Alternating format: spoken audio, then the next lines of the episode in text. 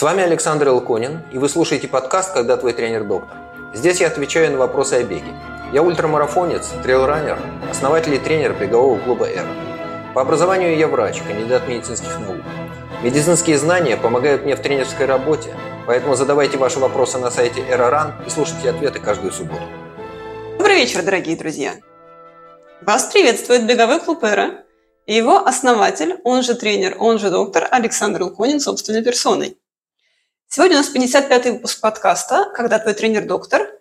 тема сегодняшнего эфира «Сам себе тренер» или «Как самому организовать тренировочный процесс». Как отделить просто циклику от тренировок? Если у человека есть циклическая нагрузка 10 часов в неделю, это еще любительская циклическая нагрузка или тренировки? Да, э, замечательный вопрос. Смотрите, я, честно говоря, не очень понимаю смысл этого вопроса. Я попытался себе представить человека, у которого есть 10 часов циклической нагрузки в неделю, и который при этом как бы и не тренируется. Единственное, что мне в голову приходит, что человек либо бегает, либо там, на велосипеде ездит э, из дома на работу и обратно. И больше ничего. Так бывает, и в такой ситуации я готов сказать, окей, предположим, что это вот у человека такой образ жизни, никаких особых тренировок его нет. А я такое видел несколько раз, когда у человека вот перемещение между основными жизненными занятиями происходит с ну, обычной циклической нагрузкой. На велосипеде чаще всего бегающих на работу я знаю мало, и, как правило, бегающие на работу, они таки тренируются. А, если мы имеем такую ситуацию вот в чистом виде, что человек катается на велосипеде на работу и обратно, и у него это медленно, неспешно, он не шибко напрягается и всегда преодолевает один и тот же маршрут с одной и той же интенсивностью, ну, может быть, мы можем списать такую нагрузку на его привычный образ жизни и сказать, что это не тренировка подавляющем большинстве случаев 10 часов циклической нагрузки в неделю – это такие тренировки. В хорошем случае эти тренировки разнообразные, стало быть, их продолжительность и интенсивность как-то меняются от раза к разу. Иногда бывает, что люди там бегают, крутят, катают одно и то же время с одной и той же интенсивностью. В таком случае эффект этих тренировок через какое-то время начнет сглаживаться будет полная адаптация, если нагрузка не растет, прогресса не будет. Тем не менее, любой, кто говорит, что у меня 10 часов циклической нагрузки в неделю, я склонен считать такую ситуацию, человек в довольно большом объеме тренировочной нагрузки живет. А, говорить о том, что тренировка – это только то, что обременено какой-то целью, я не готов потому что огромное число людей живут, тренируются, наслаждаются процессом, при этом ну, польза здоровью – это соображение, которое мотивирует продолжать эти тренировки в течение, может быть, двух недель. А дальше, если ты получаешь от этого удовольствие, ты это делаешь. Если удовольствия нет, извините, не работает. Оля? Спасибо большое, Александр. На самом деле мы этого вот спрашивающего Александра видели в Хайфе. Мы тут в Хайфе имитировали московский марафон, да и московского марафона, и в поддержку его пробежали понаехавшими из России. А, наверное, этот Александр спрашивал про себя, потому что, как правило, люди спрашивают про себя. Даже Иногда если, бывает. Даже если говорят, один мой друг велел, просил спросить. Как правило, это вопрос про себя. Хорошо. А следующий вопрос нам задает Екатерина из Германии. А, вот опять же, еще один любитель, который собирается тренить уже не 10 часов в неделю, а 24 минуточку. Вот Екатерина нас о чем спрашивает. Если нет цели влезть на, на тумбочку каких-то беговых соревнований, если просто хочется прокачать общую выносливость, то есть увеличить число митохондрий, то чему следует уделять наибольшее внимание в тренировках? И как недельный километраж переводится способность, скажем, выдерживать 24 часа непрерывной нагрузки средней и высокой интенсивности, не обязательно беговой. А это может быть восхождение на гору, марш-броски, либо подобные активности. А, по моему опыту, пишет Екатерина, кажется, что подготовка к восхождению в гору, которая длится порядка суток, например, залезть на 7 или 8 тысячник, она похожа на подготовку к стамильнику, то есть к забегу длиной в 100 миль или другому любому забегу с лимитом времени 24 часа. То есть конвертация лимита гонки и лимита предполагаемой нагрузки в неделю один к одному. И таким образом, как лучше готовиться к соревнованию, которое будет длиться 24 часа, как выбрать эти 24 часа в тренировках, и будут ли эти равны 24 часа тренировкам в неделю? Пожалуйста, Александр. Начиная с конца, а, если вас ждет соревновательная нагрузка или нагрузка, которой вы идете, целевая нагрузка, продолжительность 24 часа, а, нет никакого смысла проводить тренировки продолжительностью 24 часа или, хуже того, устраивать себе 24 часа тренировки в неделю. Неоправданно. А, нету у вас столько времени в неделю, если вы не отдаете тренировкам все свое время, у вас нет ни работы, ни семьи, никаких других жизненных обстоятельств. А теперь перепрыгивая в начало вопроса. А если нет цели влезть на тумбочку беговых соревнований, то вполне можно, и многие находят в этом большой смысл, тренироваться прогрессировать или сохранять достигнутый уровень, это не всегда означает увеличение числа митохондрий. А увеличение числа митохондрий – это характеристика мышечной ткани. Таким образом, увеличение числа митохондрий позволяет говорить о периферическом компоненте выносливости. И периферический компонент выносливости сливается с понятием силовой выносливости, то есть способности мышц работать в течение длительного времени – выполняя субмаксимальную нагрузку без потери эффективности. Это силовая выносливость. Она периферическая, она касается конкретных мышц. Ну, у бегунов это в первую очередь мышцы ног, там, четырехглавые, ягодичные, икроножные задней поверхность бедра. А обычно, когда говорят об общей выносливости, имеют в виду способность сердца прокачать достаточный объем крови, чтобы донести эту кровь, обогащенную кислородом, работающим мышцам. И вот это оказывается слабым местом, если мы говорим о развитии общей выносливости. Теперь о том, как готовиться к очень длинным гонкам, восхождениям. Вообще речь идет о действительно многих часах нагрузки в неделю. 24 – это что-то безумно много. 12, 14, некоторые даже 16 выдерживают – но это, как правило, означает две тренировки в день, и это много. А, из того опыта, который я вижу к стомильникам, к большим забегам в горах, к а, гонкам, которые продолжаются несколько суток, и у вас есть все это время на протяжении нескольких суток, типа лимит 120 часов, делай, что хочешь. Можешь спать, можешь не спать, твое дело, время идет. Так вот, готовятся действительно, закладывая продолжительные тренировки. Естественно, это делается не каждый день. Как правило, в рамках подготовки к подобным стартам, к подобным мероприятиям, получается сделать один, может быть, два захода, в которых нагрузка будет весьма продолжительной. Ну, типа вот совсем недавно на уикенде ребята сбегали московский марш-бросок.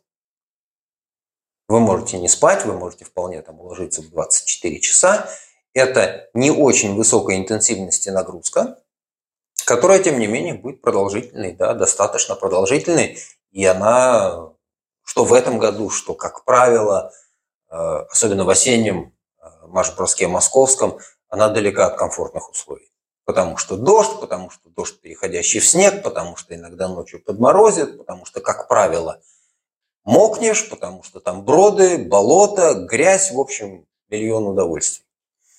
А вот так это тренируется. Теперь на что делать упор? А упор делать на то, что у вас является слабым местом. Потому что кто-то способен работать многие часы, не утомляясь, или на фоне этого утомления, как-то его преодолевая, свыкаясь с ним, а кому-то не хватает пресловутой силовой выносливости, многие отказываются. Я слышал рассказ человека, который всего-навсего на шестичасовом рогене, оказался не в состоянии продолжать движение просто потому, что в движении по, по буреломам у него отказали сгибатели бедра. Он не мог больше поднимать ногу для того, чтобы переносить ее через бревно. Вот. А человек бегал марафоны близко к трем часам, то есть с общей выносливостью у него все было нормально. Он вытягивал эту длительную нагрузку. Но не хватило силовой выносливости вполне конкретных мышц. Ему говорили много раз, работай над техникой, у тебя совершенно нету выноса бедра, ты бежишь вот совсем таким стелющимся движением, это больше похоже на часто перебирающую ногами э, утку, вот, переваливаясь с ноги на ногу немножко. Поэтому то, что у вас является слабым местом, должно быть фокусом в вашей подготовке к э, очень длительным э, соревнованиям, гонкам, восхождениям. А конвертируется ли это один к одному? Скорее всего, нет. Я бы так не считал. Ну, точно так же, как в рамках подготовки к марафонам не бегают марафон, готовясь к марафону, бегают ну тридцатку. Ну 35, если кто-то очень сильно играет от объема. А так, 25, 27, 30 – это то, что бегают в рамках подготовки к марафону. Все остальное никакого дополнительного выигрыша не дает. Оля? Спасибо, Александр. И продолжая мысль Александра насчет того, что марафон во время подготовки к марафону не бегает марафон, у нас есть об этом статья на сайте era.ran, и мы двигаемся к вопросу Владимира из Москвы, который сейчас нас слушает в прямом эфире день рождения своей мамы. Надеюсь, что весь праздничный стол дня рождения мамы слушает нас также в прямом эфире. И мы не можем не ответить Владимиру, что у нас будет два вопроса. А первый вопрос Владимира такой.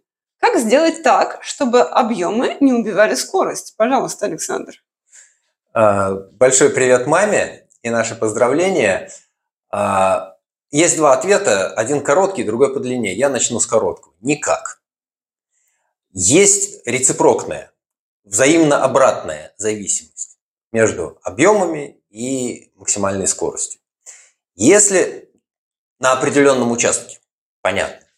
Если ваша дистанция за неделю типа 0, то максимальная скорость тоже не очень большая.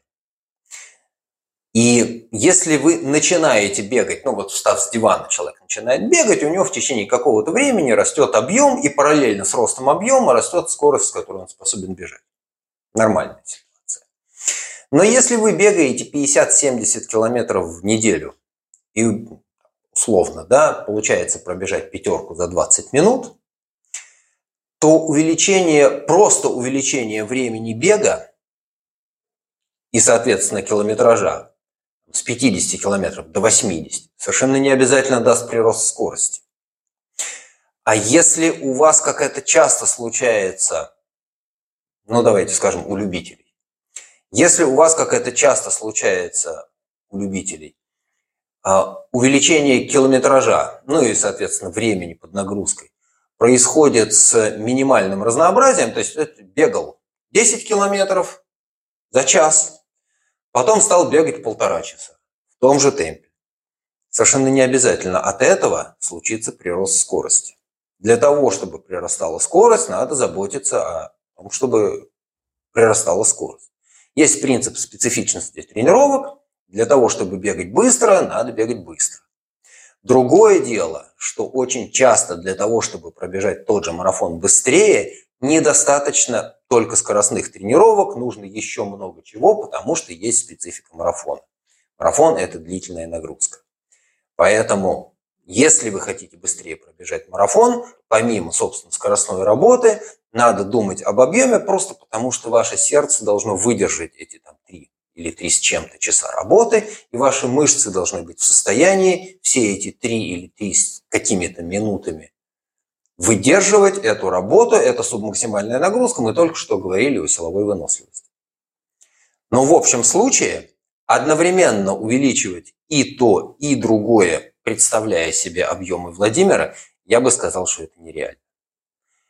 Как обычно в жизни, приходится искать баланс.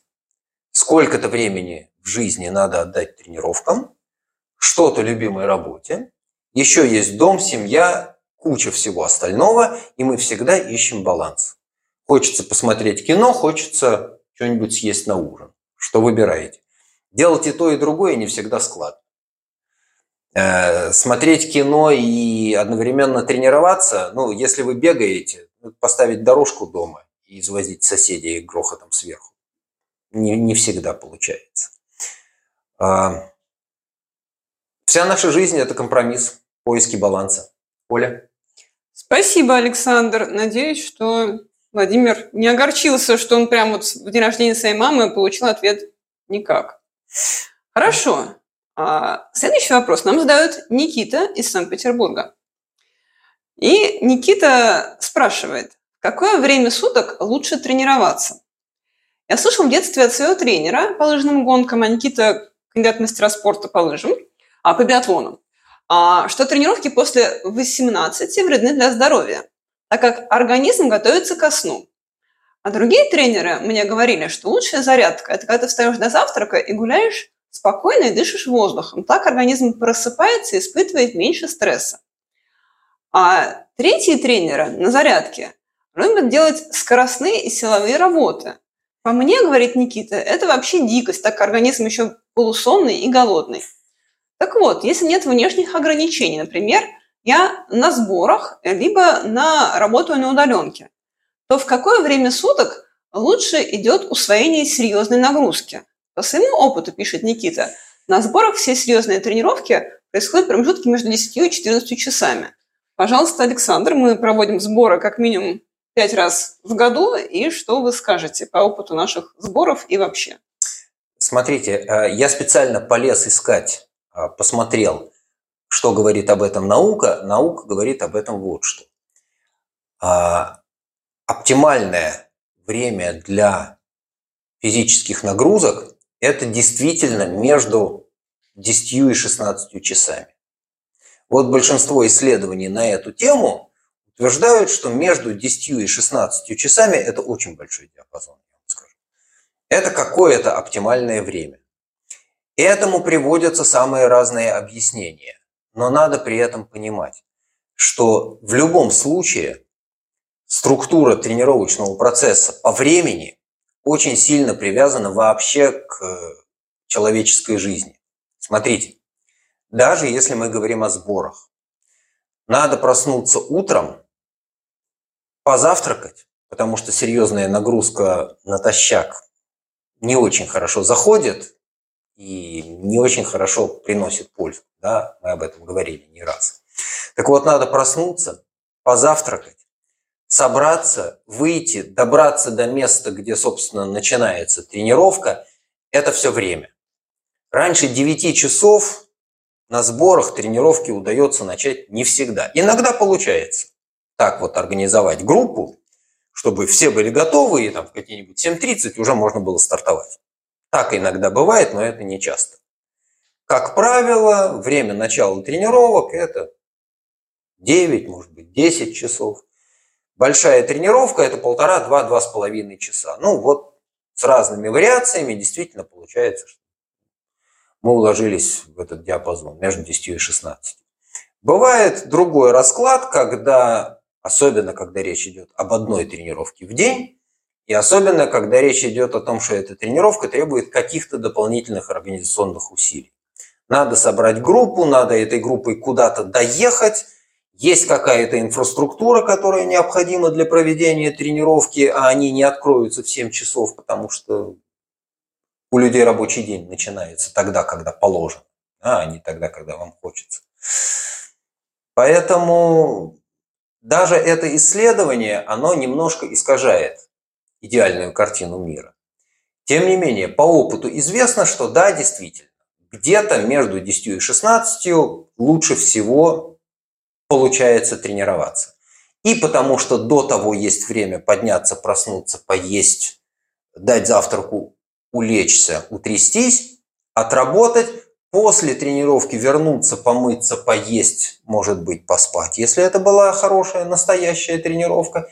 И еще, чтобы осталось время как-то вечером высунуть нос на улицу или там чего-то такое не очень интенсивное поделать.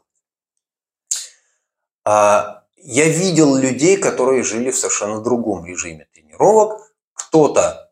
У меня был период, когда я выбегал на первую тренировку на утреннюю тренировку в 5.45, потому что там, в 7.30 мне кровь из носа надо было уже залезть в душ. Потому что там, в 7.50 мне надо выйти из дома. Все.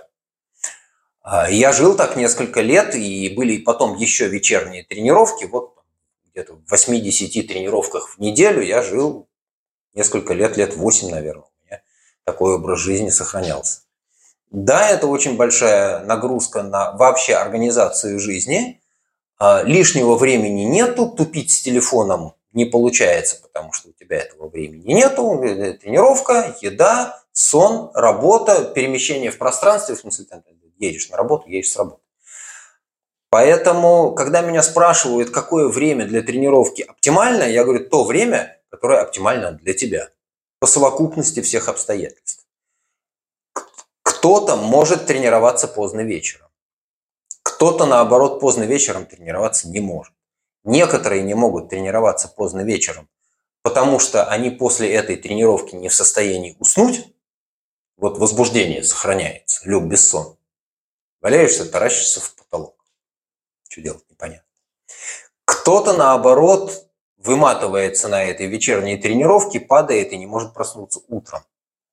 Тоже бывает, и такое тоже видел.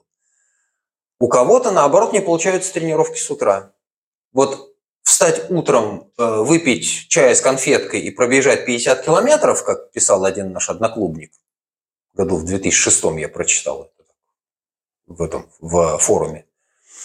А, ну, у него был стандартный дневник этих тренировок. Проснулся, выпил чаю с булочкой, пробежал 50 километров, сел работать. Ну, у него была удаленка, он бухгалтер на удаленном обслуживании. Вот этот человек так жил. А кто-то не может себе этого позволить, потому что он не может проснуться утром. Такая у человека биология. Ему, дай бог, проснуться, чтобы вовремя оказаться за рабочим компьютером. Тренировка туда не помещается. Они, такие люди часто тренируются по вечерам. Я видел людей, которые тренируются по ночам, после полуночи. Ну, видно, когда тренировка прошла. Устойчиво тренируется после полуночи. Почему? Ну, потому что так удобно. Потому что вот так человек живет, ему это комфортно. Его биоритм приспособился к такой жизни. Годится. Гораздо хуже, если вы пытаетесь натянуть сову на глобус и руководствуясь какими-то соображениями о том, когда лучше, насилуете себя, насилуете своих близких, потому что на них тоже нагрузка. Да? Вот если у меня тренировка, а у всех остальных нет, это значит, что я немножечко их напрягаю тем, что там, я должен прийти, я должен уйти, я что-то не в состоянии в это время сделать, я не вынесу мусор, я не схожу в магазин, не отведу детей, детей в школу и так далее. Это нормальная жизнь, и, как мы уже говорили раньше, вся наша жизнь – сплошной компромисс. Выбирайте то время тренировок, которое вам лучше. Кому-то заходит утром, кому-то вечером, кто-то в обеденный перерыв бегал. Я бегал с такими. Ну, приехал в командировку, вижу, что в э, раздевалке явно совершенно стоят беговые кроссовки. Я говорю, кто бегает? Ну, вот, значит, находится человек, который бегает. Окей, давай сбегаем, когда там у тебя? Вот у меня обеденный перерыв, я туда накидываю 20 минут, я начинаю работать. Э, все, договорились. Вышли, побежали, ну, вернулись, помылись. Хорошая компания, они держат спортивный зал с душем, с раздевалкой. Можно действительно выйти в обед побег. И так бывает. Оля? Спасибо большое, Александр. Он как раз э, в чате нашего подкаста в прямом эфире а, Александра из Аргентины пишет, что если бегаю с утра, то чаще день потерян, потому что потом сил больше нет. А если побежал вечером, то и удовольствие, и нервы успокою перед сном.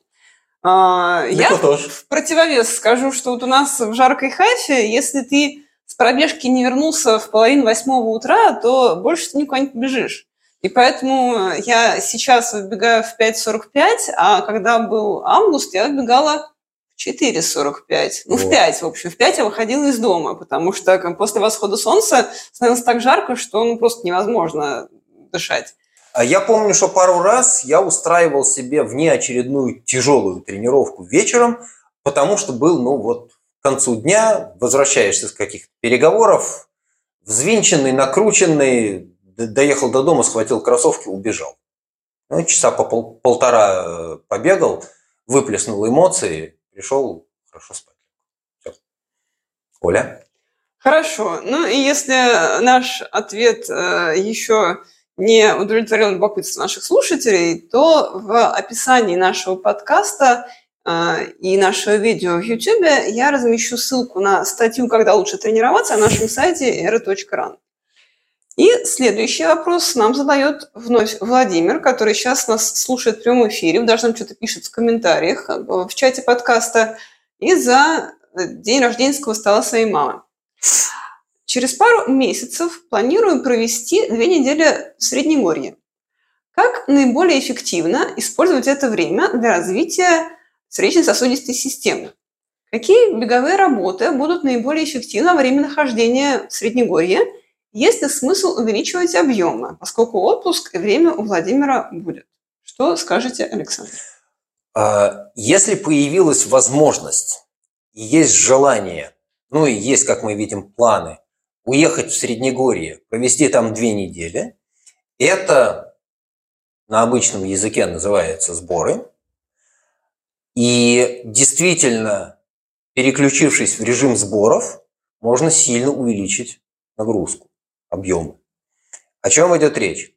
Если вы действительно оказываетесь в режиме сборов, число агрегатных состояний, в которых организм находится, сильно сокращается. Потому что утром проснулся, поел, немножко пришел в себя после завтрака, пошел тренироваться, вернулся с тренировки, помылся, кинул вещи в стиральную машину, лег спать, или пообедал, лег спать, Проснулся, выпил чаю с булочкой, вышел на вечернюю тренировку. Вернулся с вечерней тренировки, поел, помылся, кинул вещи в стиральную машину, лег спать. А, получается, в общем, три агрегатных состояния. Ешь, спишь, тренируешься. Все остальное – краткие переходы из одного состояния в другое. А, да, действительно, в таком раскладе можно выйти на 20 часов тренировочной нагрузки. Другое дело, что они низкоинтенсивными, нормально. О том, какие тренировки делать, какие беговые работы выполнять, лучше думать в зависимости от целей. Что хочется получить в результате.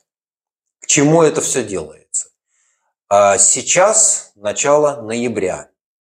Значит, начало декабря, начало, вот в начале января Владимир оказывается в Среднегорье.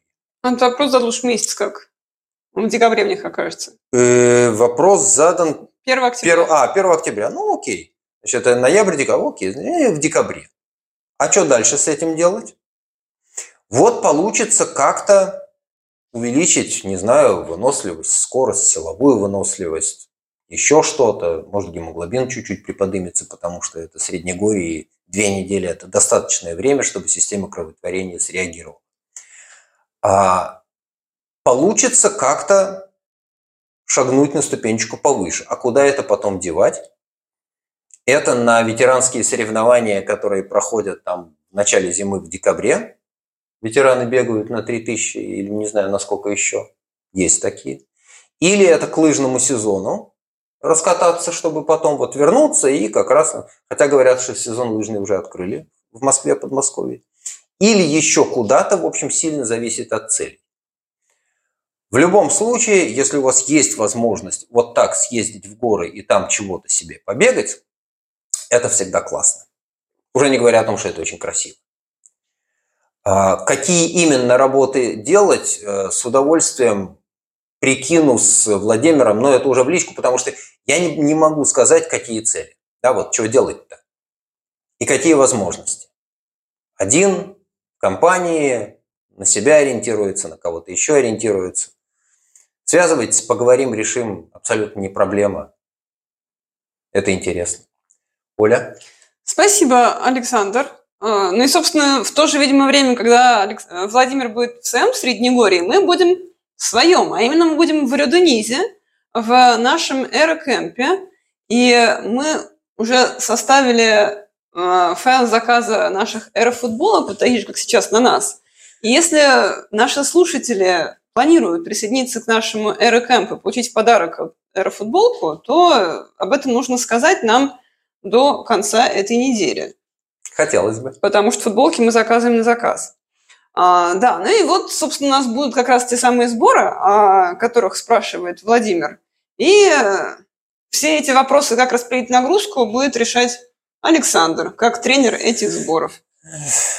И, в общем, мы надеемся увидеть как можно больше наших слушателей, зрителей и подопечных Александра в Алюденизе на наших новогодних сборах с 29 декабря по 9 января.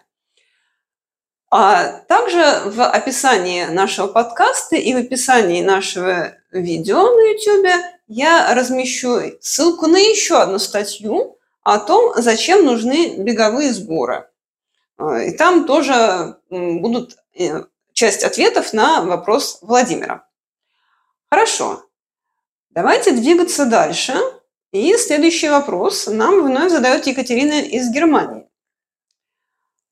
Как она говорит, вопрос провокационный, но тем не менее. Мы начали эфир с того, что объявили тему «Сам себе тренер», а вот ежели кто-то решил, что сам себе тренер, он быть устал и хочет найти тренера профессионального. У меня есть знакомые, пишет нам Екатерина, которые в жизни системно бегом не занимались. И прежде чем начать, решили выбрать тренера. Этот тренер сразу прописал интервалы и загонял их темповыми работами. Как будто бы хотел проверить, чему больше склонны его новые подопечные – коротким дистанциям или длительным. А на самом деле цель, с которой они хотели бегать, просто поддержание веса. Также, пишет Екатерина, знаю одну девушку, которая тренирует чуть меньше 10 лет, но при этом ее собственные рекорды не тянут даже на третий разряд. Но она обещает своим подопечным, что может подготовить их на КМС. В общем, вопрос Екатерины. На что обращать внимание при выборе тренера? И какие действия и заявления этого будущего тренера могут говорить о том, что это не лучший выбор? Я сразу прокомментирую вопрос Екатерины. Как же так, обращаясь к тренеру, я просто вижу, как люди новые приходят к Александру тренироваться, и они сообщают свое целеполагание. Если цель поддержания веса, то зачем их вот гонять как-то так? Ну, целеполагание из некоторых приходится вытягивать, некоторые приходят с каким-то декларируемым целеполаганием, но под ним оказывается что-то другое, так тоже бывает. Это нормально. Человек не всегда сразу честно сознается или даже не всегда честно осознает, чего он, собственно, хочет. Это нормально. А если э, тренировочный процесс начинается с интенсивной работы, я не уверен, что это оптимальный подход. А, в моих представлениях тренировочный процесс начинается втягивание. Это вот так называется этот этап тренировочного процесса. Невысокая нагрузка, не слишком большой продолжительности, посмотреть, как пойдет. Я сторонник в этом смысле консервативного подхода. Геройствовать на этом этапе смысла не вижу. А после втягивания действительно можно начинать что-то целенаправленно делать, рассчитывая на какой-то прогресс, а как человек реагирует на нагрузку, потому что кому-то первая силовая стоит двух недель на несгибающихся ногах, а кто-то после первой силовой говорит, а что так мало? Я вообще ничего не чувствую, мне бы и в два раза больше было не страшно. Люди все разные, и здесь нужен индивидуальный подход, поэтому я не берусь таблетки три раза в день всем прописывать. Кого-то приходится втягивать больше шести недель. Так тоже бывает. Потому что если пытаешься чуть дать больше, вот ну, человек начинает жаловаться, об этом полезно спрашивать. А как выбрать тренера? Да бог его знает. Шаманство и алхимия. Это должен быть человек, с которым у вас хороший контакт. Это должен быть человек, с которым у вас хороший, в том числе эмоциональный контакт. А, желательно, чтобы это был человек, который понимал, что и почему он делает, и был в состоянии объяснить, что и почему он делает. Не ссылался на противостояние Луны с Меркурием. Потому что ссылка красивая, но понять сложно. А, не требовал верить на слово. Ну, наверное, как-то так. А все остальное, еще раз повторюсь, шаманство и алхимия. Я видел очень хороших тренеров, которые при этом на диво косноязычны, а, плохо объясняют, не очень хорошо объясняют задачу на конкретную тренировку, но при этом получают замечательные результаты. Почему? Потому что они очень вовлечены эмоционально, и этим эмоциональным вовлечением они компенсируют все остальное. Я видел тренеров, у которых хорошо подвешенный язык, они все замечательно рассказывают, но при этом человек пришел на стадион к тренеру заниматься, тренер выдал ему задачу, и следующие полтора часа не отрывался от своего телефона. Человек делал то, что ему велено, но это была первая и последняя тренировка с этим тренером. Понятно почему. Тренер великий, но ему этот подопечный совершенно не интересен. Для подопечных это, как правило, красный флаг. Если ты не интересен тренеру, зачем ты к нему пришел, зачем ты ему нужен? Да? Так бывает очень редко, чтобы человек продолжал работать с тренером, для которого он не представляет интерес. Ну вот, э, теперь по поводу э, индивидуальных достижений тренера очень часто бывает, что человек, не добившийся выдающихся успехов на каком-то поприще, оказывается неплохим учителем. Э, я не очень хорошо представляю себе, каковы спортивные достижения Рената Кановы. Я точно знаю, что подопечные Рената Кановы – это очень большая доля первой сотни в элите длинных дистанций. Марафон, полумарафон, десятка. Поэтому вопрос личных достижений – это штука такая, сложная. Да? Тренер должен знать специфику того уровня, на котором он тренирует. Кто-то действительно говорит, окей, вот с дивана до КМС знаю, умею, люблю. От КМС до национального рекорда не пробовал. Вдруг выскочит. Так тоже бывает. Надо понимать, что э, чем выше уровень атлетов, которые тренируются у человека, тем больше селекция через которую эти атлеты проходят. Тренер национальной сборной практически никогда не имеет дела с любителями с дивана. Потому что к нему приходят люди уже соответствующего уровня. Ну вот, если вы начали тренироваться с дивана, вы приходите к тренеру, который воспитал несколько олимпийских чемпионов, может быть, повезет. И тренер олимпийских чемпионов соразмерит требования на уровень любителя, который поднялся с дивана. Может быть и нет. Тоже бывает. Поэтому у меня, к сожалению, нету прямого ответа и набора критериев вот кухонного рецепта, да, как выбрать тренера. Пробовать. Нравится хорошо, не нравится, извините. Вот деньги, до свидания. Так тоже нормально, ничего страшного. А, это загадка. Как вообще бывает в человеческих отношениях. Я всегда говорю, что тренерская работа – это вечная профессия. Никакой искусственный интеллект не заменит тренера, хотя бы просто потому, что нормальная работа тренера с подопечным не бывает без эмоционального контакта. Искусственный интеллект пока этого не умеет и не предвидится. Просто потому, что все люди разные. И приспособиться к одному приспособиться к другому, пока получается только у человека. Машина так не умеет. Оля? Спасибо большое, Александр. Да, подтверждаю, что у Александра, а, наверное, на одну часть тренинга он, собственно, пишет планы своим э, подопечным на платформе Training Peaks.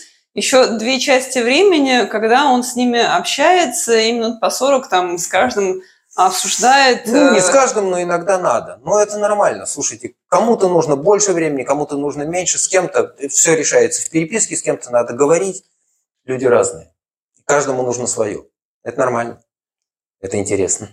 Ну и, конечно, невозможно тут не упомянуть, что если вы хотите попробовать, каково это тренироваться с Александром Малкониным, то для этого есть три возможности.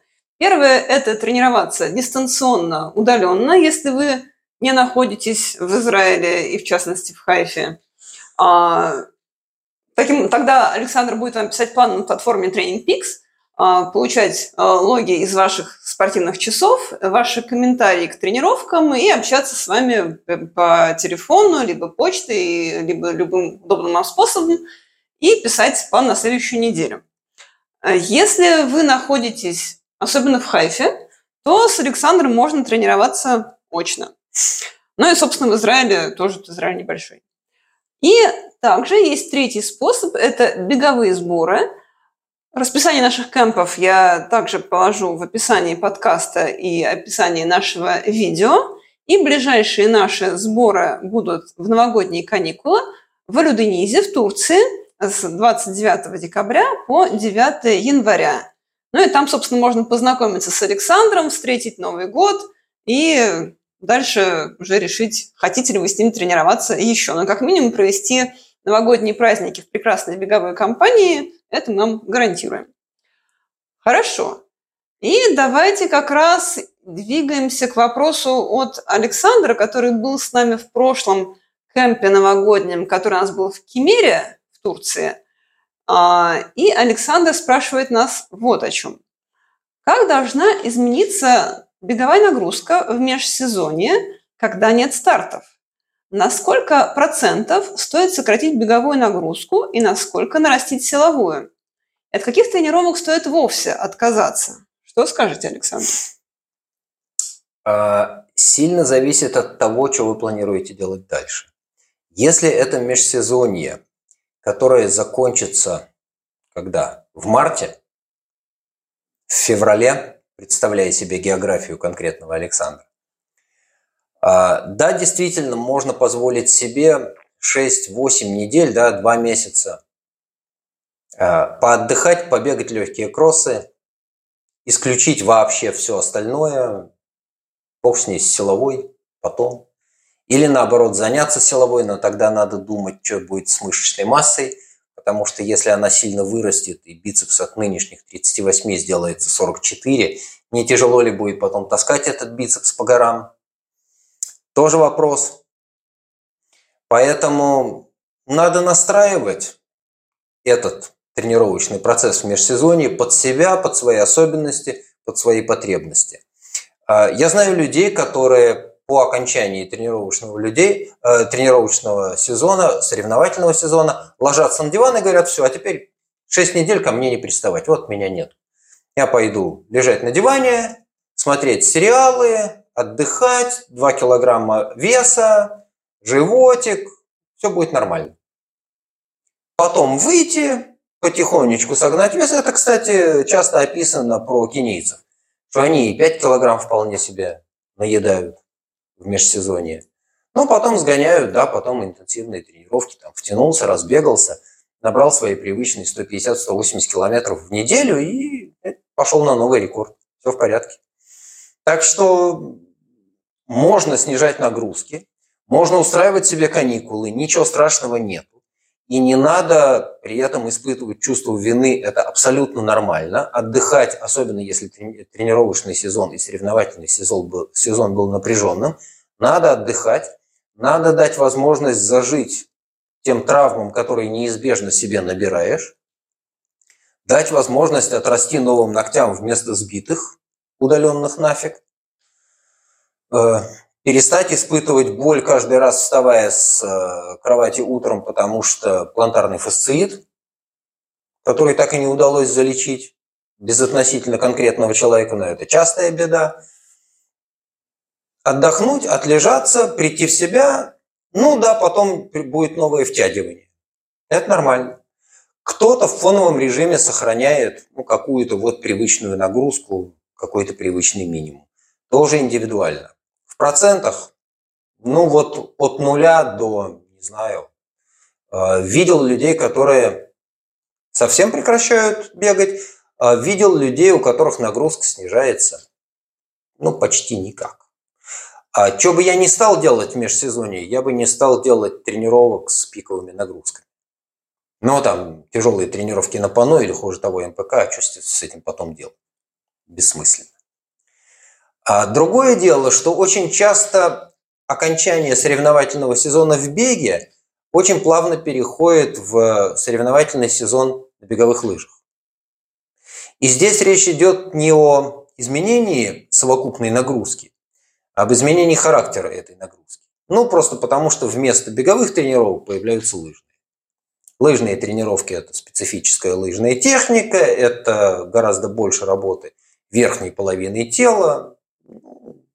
Тоже, между прочим, хороший способ отдохнуть, переключиться. И беговые травмы, если переключаешься на лыжи, тоже замечательно заживают.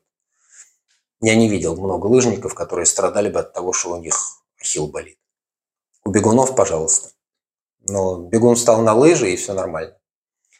Нагрузка есть, ахилл сберегается. Оля? Спасибо большое, Александр. Ну, судя по тому, что нам Александр в чате написал, во-первых, что а, он получил ответ на свой вопрос про выход в межсезонье ровно перед последней гонкой. То есть завтра он бежит до Tbilisi Hills 18 километров. Мы желаем Александру удачи, и что-то у меня есть подозрение, что на лыжи он не сможет переключиться. К сожалению. Мы тоже. Как и мы тоже. Мы тоже в этом сезоне опять без лыж. Ну, что делать? Да, очень жалко, но тем не менее.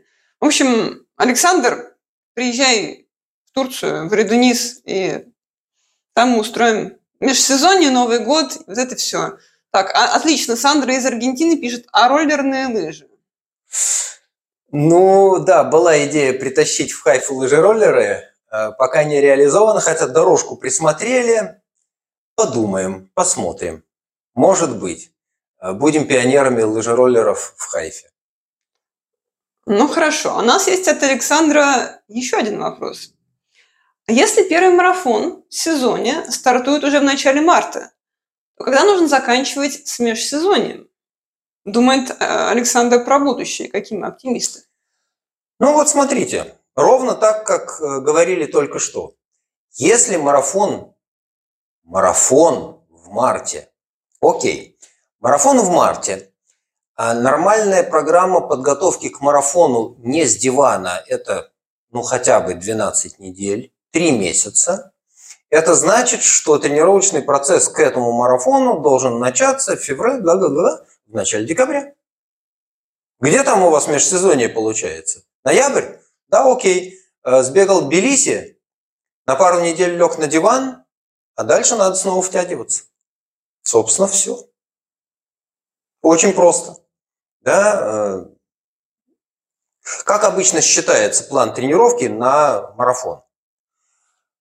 Мы берем дату марафона и начинаем считать назад. Ну, там, недели или две недели перед стартом надо отдыхать, тейпер. Перед этим сколько-то времени занимает пиковая нагрузка со специфическими нагрузками, перед этим этап, перед этим этап, перед этим этап. Ну, а так назад считаем, упираемся в сегодняшний день. Все, оно так и получается. Ну вот мы только что прикинули так на глаз, на коленке. Получается, что э, межсезонье с э, полным отдыхом имеет не очень большие перспективы. А ну, недели две можно будет поваляться на диване, потом надо потихоньку начинать разбегиваться. Три месяца – это небольшой срок. Вроде как кажется, что это еще когда-то будет, а оно, в общем, уже на носу. Вот так, да. С межсезоньем придется закончить очень быстро, если планировать бежать марафон в начале марта. Оля? Хорошо, спасибо, Александр. А, если нашим слушателям интересно все, что мы сейчас рассказываем, то, пожалуйста, ставьте лайки везде, где нас слушаете, на всех подкаст-платформах, где слушаете подкаст «Каждый тренер-доктор», и на нашем YouTube-канале «Эра подчеркивания ран», и подписывайтесь на нас везде, где нас слушаете – а следующий вопрос нам задает тот же самый Владимир из-за день рожденского стола своей мамы. Он по-прежнему слушает в прямом эфире. Куда втиснуть две силовые тренировки, одна наверх тела, а вторая на ноги, в мой шестидневный график бега, в котором одна тренировка МПК, одна пано, одна среднедлинная 15-18 километров, одна длинная 20 плюс километров, две восстановительные, действительно 6. И как втиснуть так, чтобы беговые работы не пострадали? А, я просто знаю лично этого Владимира, я еще удивляюсь, как человек вот это вот все э, осваивает. Я, я вот устала даже пересчитывать. Ну, пожалуйста, Александр. Ну, мало того, из того, что мы знаем, его пока из дома жена не выгнала за непосещение. Так жена сама бегает по 100 километров. У них там ну, мы не знаем, Мы не знаем, как там устроен тренировочный процесс. Ну, ладно. А, опять-таки, традиционным способом Э, короткий ответ никак, длинный ответ. Смотрите, а до того, как начинать рассуждать о том, как силовые тренировки совместить с беговыми, я бы посмотрел на то, как описан текущий тренировочный процесс. Смотрите, одна тренировка на максимальное потребление кислорода, на МПК. Это по определению тяжелая работа. Тяжелая работа на пределе своих возможностей, на МПК долго не протянешь, несколько тяжелых интервалов, после которых не очень длинный или прямо-таки совсем короткий отдых. После тренировки МПК следующая тяжелая работа в ту же неделю уже под вопросом. Но, как пишет Владимир, есть еще тренировка на пано. Окей. Мы разнесли МПК и пано на края недели. Ну, нам условно МПК сбегали во вторник на свежачка, а пано в субботу. Может быть. А, это две тяжелых тренировки в неделю. Это значит, что больше ничего качественного, ничего серьезного в эту неделю не сделаешь. А, я тогда плохо понимаю, как помещается одна среднедлинная и одна длинная в ту же неделю. Вот я не знаю, как это совместить в одном плане. Мало того, если мы на этой неделе сделали тренировку на максимальное потребление кислорода, на МПК, мы выполнили эту тяжелую работу. Следующую имеет смысл делать в лучшем случае через неделю, а то еще через две. Потому что чистить с такими тренировками – это верная дорога к истощению и травме. А если туда добавляется еще работа на пано, то тем более риск истощения и травмы делается большим. Поэтому я не очень хорошо понимаю, как можно устроить себе вот такой тренировочный процесс. На мой взгляд, это откровенный перебор. Это работа на истощение, на износ. Так профессионалы, далеко не все работают. Я не уверен, что у Владимира есть возможность тренироваться, есть, спать и больше ничего не делать. Скорее всего, еще что-то делать приходится. И откуда там взять время и силы на две силовых в зале, я не знаю. А если представить себе, что МПК делается раз в три недели, раз в две недели делается пано, и при этом они в одной неделе не совмещаются, вот там как-то можно хитро скомбинировать, да, окей. По такому раскладу можно действительно загнать в недельный план две силовых, большой проблемы нету. Я бы предложил силовые вгонять в дни с восстановительными пробежками, а может быть средне-длинную с какой-то э, силовой совместить. А другое дело, что э, делать силовую работу после тренировки МПК не очень хорошо. Ну, потому что толку не будет. А, делать тренировку МПК после силовой на ноги можно, но лучше все-таки эти тренировки разнести опять-таки на 2-3 дня. У нас в неделе всего 7. Каждый раз приходится думать. Я не готов представить единый график.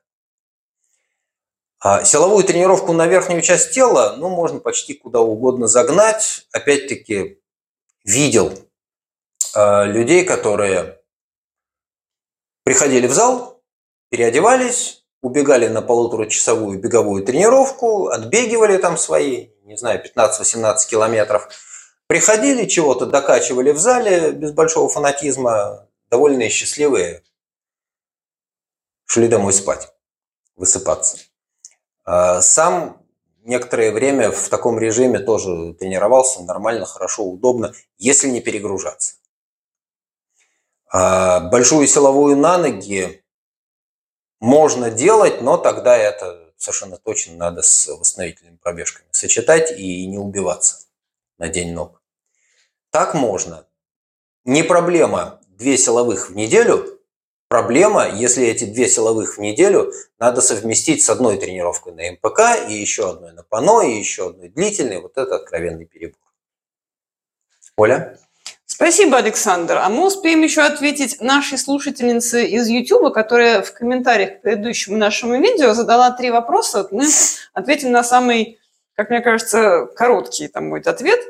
А, как раз этот вопрос сочетается с предыдущим вопросом Никиты о том, когда лучше тренироваться. Та же слушательница с ником «Спартанка» а, спрашивает, Последний прием пищи у меня в 7 вечера, а бегать мне нравится перед сном с 9.30 до 10.30 вечера, а после этого стараюсь не есть. И вопрос, что происходит с организмом после этого? Ведь запас гликогена на исходе, а, наверное, после пробежки. И можно ли после вечернего бега не есть совсем? Что будет? Не вредно ли это? А иногда хочется сладкого чая. И если я, например, не хочу есть, можно ли выпить хотя бы сладкий чай? Не повредит ли это процессу жиросжигания? Хочется узнать о биохимии наших процессов в организме в таком случае. И дальше э, она добавляет, что цель ее пробежек – это похудение. Пожалуйста.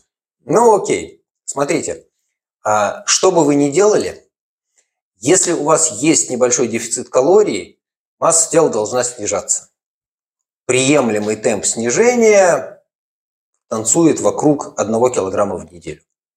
Если сильно больше, это не очень хорошо, это слишком быстро. Если меньше, ну, может быть. Если это устойчивый тренд, то все замечательно. В году, знаете ли, 52 недели. Полкило в неделю – это минус 26 килограмм в год. Это много, это большое снижение веса. Поэтому не торопитесь, следите за трендом. А вы можете делать все, что вам нравится. Вы можете не есть после 6, можете не есть после 7, можете тренироваться на ночь, как вы это делаете. Если после тренировки хочется сладкого чая, вы можете позволить себе пить этот сладкий чай, если у вас сохраняется плавное снижение веса. Если ваши мероприятия по ограничению суточных калорий позволяют пить сладкий чай и при этом снижать вес, да ради бога. Если вам приходится еще как-то дорезать калории, посмотрите, может быть, вместо сладкого чая съесть, сгрызть морковку или две морковки. В животе появляется некоторый объем, это свежие овощи, это долгоиграющие углеводы, этот сахар будет, он там есть в не очень больших количествах, он будет медленно всасываться, и уровень сахара в крови не будет сильно падать, собственно, чувство голода, да, это снижение уровня сахара в крови. Поэтому, да, такой путь возможен. А про жиросжигание, оно происходит непрерывно. И никакие наши ухищрения по ограничению себя в пище в определенные периоды времени на так называемое жиросжигание не влияют. А, посмотрите, пожалуйста, на сайте есть э, ну, статья, там я немножечко порассуждал, это была дискуссия где-то в э, соцсетях по поводу жиросжигания. А, посмотрите, если надо будет, пишите, еще раз все это расскажу. Там все очень несложно, и это как, ну, я вот это буквально сегодня сравнивал с э, финансовым положением какой-то организации. Э, это баланс, который бьется, в смысле баланс съеденного и сожженного, этот баланс бьется не сейчас. Он бьется на каком-то довольно длинном промежутке времени. 2, 3, 4 дня. И снижение массы тела за счет уменьшения объема жировой ткани – это длительный процесс, он совершенно не зависит от того, что вы вот здесь и сейчас выпили сладкого чая. Ну и, наконец, ваша часовая пробежка вряд ли вызывает критическое снижение запасов гликогена. И вам этот гликоген ночью не шибко нужен, потому что у вас нет нагрузки, которая требует гликогена. Ночью вы спите, и у вас основное энергопотребление за счет сжигания липидов. Вот того самого жиросжигания. И это у всех так. Что у худых, что у полных, что у тренирующихся, что у нетренирующихся. Когда мы спим, у нас потребление гликогена минимальное. Максимальное потребление гликогена – это довольно интенсивная физическая нагрузка, которая превышает аэробные способности организма. Если надо, опять-таки, я готов все эти детали в личку расписывать но на этом уровне вот так. Выбирайте тот режим физических нагрузок, который вам комфортен. Вам комфортно вечером, значит это вечером. Вам хочется поесть после тренировки, это абсолютно нормальное состояние. Если хочется сладкого чая, значит выпить сладкого чая. Ничего страшного не случится. Оля? Спасибо большое, Александр. И кто же получит э, приз за лучший вопрос нашего сегодняшнего эфира? А мы напоминаем, что эробандану, черную, белую или красную, получает каждый раз автор лучшего вопроса. И кто же сегодня этот счастливчик? А, у меня такое впечатление, что некоторые сообразили, какие вопросы надо задавать для того, чтобы э, получить бандану. Потому что четко совершенно вижу, у нас есть пул людей, которые регулярно задают вопросы, заставляющие меня думать, напрягаться, и отвечать на них с удовольствием. Очередной раз поздравляю, Александр. Вопрос про изменение нагрузки в межсезонье – это самое то, что представляло наибольший интерес, поэтому заслуженная Эрбандана. По-моему, у нас уже есть протаренная дорожка, каким образом эту бандану доставить победителю сегодняшнего стрима. Да, но дорожка такая, что мы сможем с ним встретиться либо в Турции, в Рюденизе, если Александр туда приедет, либо даже не знаю как. Ну, хорошо. Или найдем способ, пока не было ни одного случая, чтобы победитель не получил заслуженный приз. Хорошо, но дальше мы с Александром договоримся, а всех, кто нас слушал сегодня, мы призываем ставить лайки и подписываться на наш подкаст или на наш YouTube-канал «Эра подчеркивания ран». И ждем ваших следующих вопросов в комментариях. И до следующих встреч, до следующей субботы.